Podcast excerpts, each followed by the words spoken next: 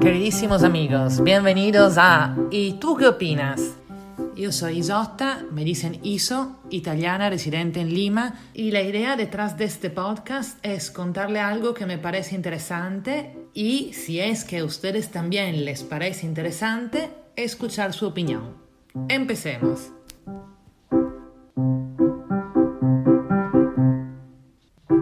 Amiguísimos, la historia de hoy es super light. Simplemente les voy a contar algo sobre las diferentes tallas alrededor del mundo.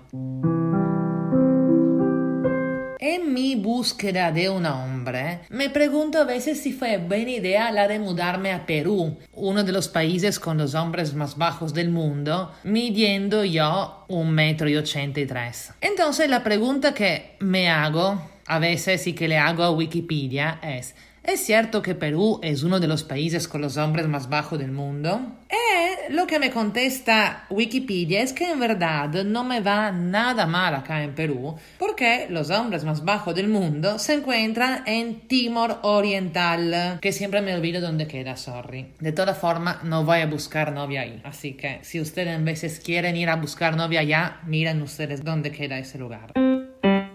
Resulta que la estatura media de los hombres en Timor Oriental es de un metro y sesenta, mientras que acá en Perú es de un metro y sesenta y cinco. Y las mujeres peruanas miden en media un metro y cincuenta y tres, dos centímetros más de las de Timor Este.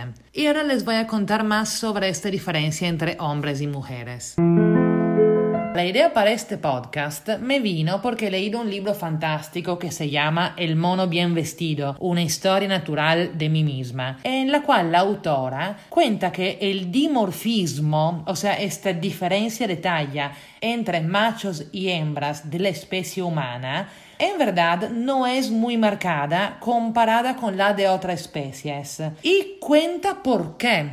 Cuenta que esto tendría que ver con el hecho que somos una especie tendencialmente monógama. ¿Monógama? Bueno, aparte que seguro yo y ella conocemos a personas distintas. Pero, ¿qué tiene que ver la monogamia con este tema? Esta teoría científica dice que una diferencia de talla muy marcada entre machos y hembras indica una relación más violenta entre los machos de la especie si entendieron bien, entre los machos. Por ejemplo, un gorila macho para procrear tiene que hacer la guerra a todos los otros gorilas machos de su grupo y solo si es el más grande y el más fuerte logrará reproducirse. O sea, no es que los otros gorilas hacen chiqui chiqui con las más feas. Él, el más grande y el más fuerte, se las toma todas y lo demás piña.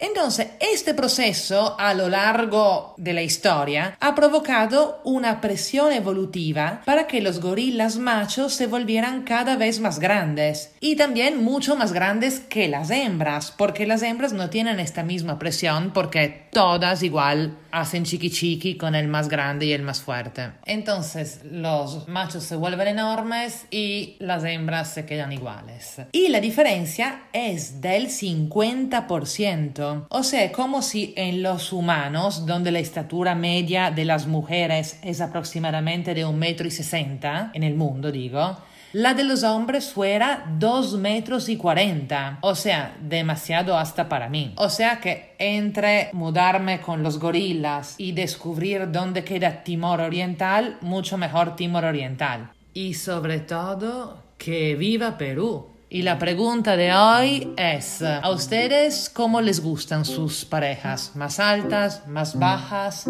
¿Les da igual con que sean inteligentes? Me cuentan.